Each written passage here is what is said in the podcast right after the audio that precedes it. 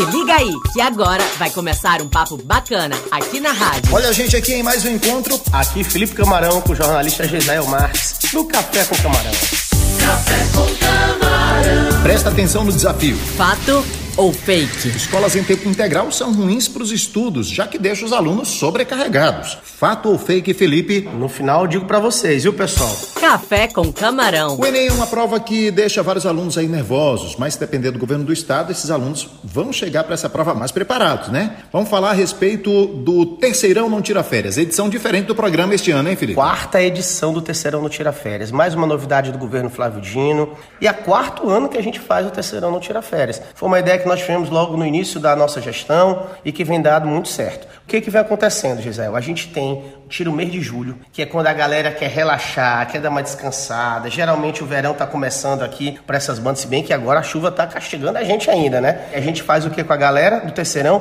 Pra dizer, peraí, vocês descansam depois. Agora é hora de estudar. Por isso que o nome do projeto é Terceirão Não Tira Férias. Fazemos simulados, aulões, revisões, reforço de conteúdo, a gente avança no conteúdo, faz aquele treinamento com provas de vestibulares, de Enem. Esse ano o projeto vai ser um pouco diferente porque ele vai ser remoto. Lembrando, é de graça, é de qualidade. Nós utilizamos os melhores professores da nossa rede e os alunos terão as mesmas oportunidades das escolas particulares têm nos cursinhos, por exemplo. Fato ou fake? Escolas em tempo integral são ruins porque deixam os alunos sobrecarregados. Fato ou fake, Felipe? Fake, mentira total, pessoal. A ideia da educação em tempo integral é desenvolver diversas habilidades, diversas competências nos estudantes. Portanto, estudar em tempo integral melhora o desempenho escolar, melhora a saúde dos estudantes que têm direito a três refeições por dia. Lá eles têm descanso, lá eles têm atividades diversas. Nós investimos em clubes de protagonismo, nós investimos em disciplinas eletivas, Geisael. A galera faz esporte, faz cultura, tem direito ao lazer